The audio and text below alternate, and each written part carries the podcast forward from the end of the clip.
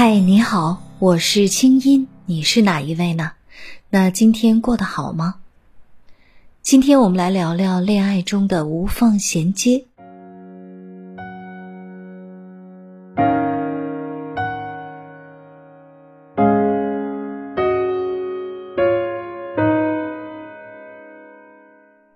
简子的男朋友跟她分手了，她当晚就收拾了所有的东西，搬出了男友家，昭告天下：“本姑娘我单身了。”谁知道简子还没经历分手后的痛哭思念，还没有来得及喝个分手小酒呢，就听说前男友已经变成别人的现男友了。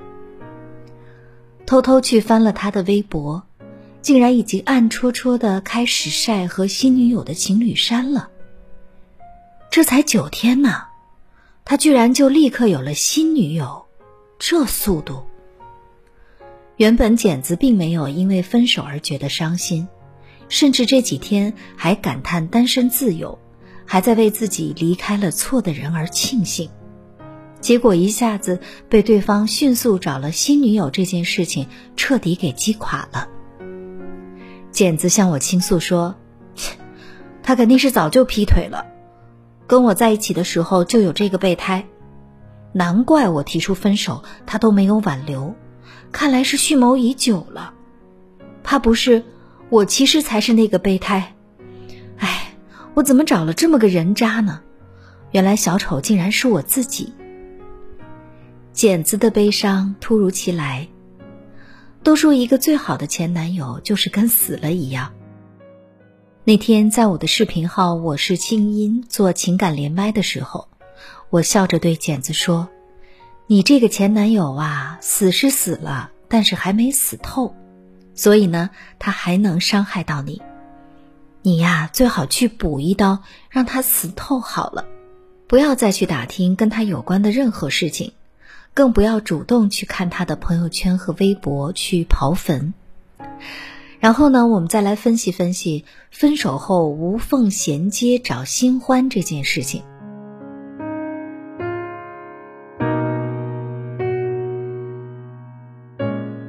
首先呀，分手后立刻找到新的恋情的人，是不是意味着他其实蓄谋已久，早就有了新的备胎了呢？我们说。有这种可能性，但是并不绝对。对于有些人来说呀，爱情就是来得太快，好像龙卷风的，可能就真的是在跟上一任分手后的几天时间里，又遇到了命中注定的人，天雷勾地火，立刻奔赴而去。其实这样的一见钟情，生活中也并不少见。电影《失恋三十三天》里。女主角黄小仙从失恋到展开新的恋情，不过也就用了三十三天。黄小仙可从来没有把谁当备胎，跟前男友在一起的时候是真心实意的，分手的时候也并不是快刀斩乱麻那么潇洒。但即便是这样拖泥带水的女孩子，找到新男朋友也不过就是一个月的时间而已。分手后。找到新欢的快慢，和这个人本身的人品素质，对前任是否真心专一，其实并不直接相关。和什么相关呢？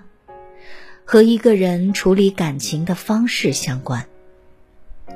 有的人呢，恰恰是因为曾经爱得太深，分手之后找到新恋情的速度就会更快。前年有部纪录片叫《人间世》。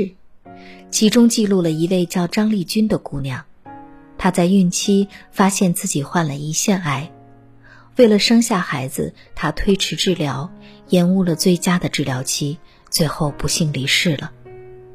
在患病期间，张丽君的丈夫为了妻子的病情痛苦万分，也倾尽全力的在妻子生命最后的时刻给她照顾和爱。爱和痛都是格外真实和沉重的。当时她和丈夫的感情感动了千万观众，张丽君的丈夫也被大家称之为“中国好老公”。可是张丽君去世仅一年之后，她的丈夫就再婚找了新的老婆，网上立刻一片骂声：“男人真是绝情，人性真是良宝。”唉，都什么时代了，难道还要一辈子不娶表达真心吗？有的时候，对前任的爱越深沉，离开时越痛，反而越是容易投入到下一段恋情当中。因为上一段感情带来的苦太多，所以新的感情里只要有一点点甜，都会觉得足够奔赴山海了。所以我们常常会看到有些人经历了一段长久、沉重、刻骨铭心的恋情之后，反而展开下一段恋情的速度更快。对他们而言，爱得太深，离别太痛。对疗愈的渴求也就越急迫。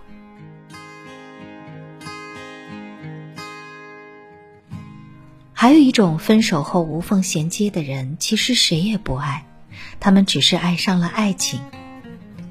演员王子文曾经在节目中公开的说：“空窗期不存在的，我从小就很喜欢谈恋爱，交男朋友都是一个接一个。”宁静自己也在节目里承认过。还说，我从来就没单身过。这种不谈恋爱会死心人，就是喜欢恋爱关系。至于这个关系里的对方是谁，并没有那么重要。他只要感受到这个关系里的和爱情有关的情绪和互动就足够了。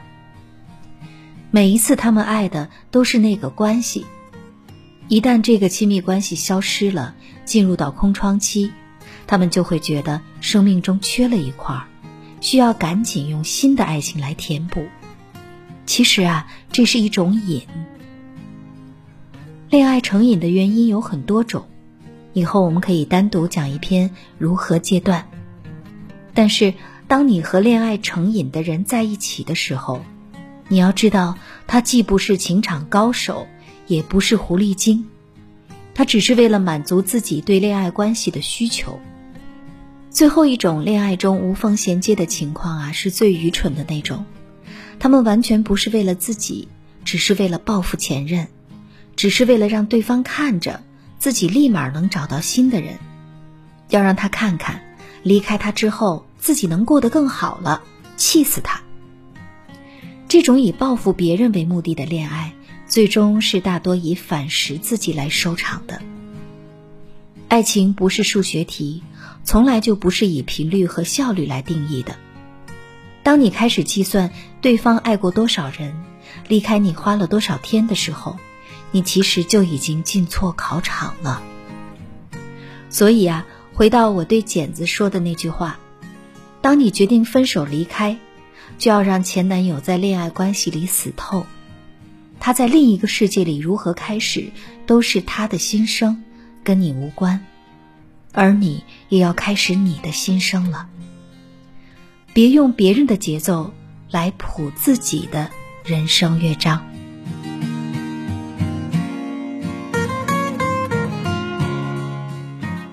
好了，这里是清音的爱想空间，感谢你的陪伴和聆听，我是清音，我在首都北京跟你说晚安。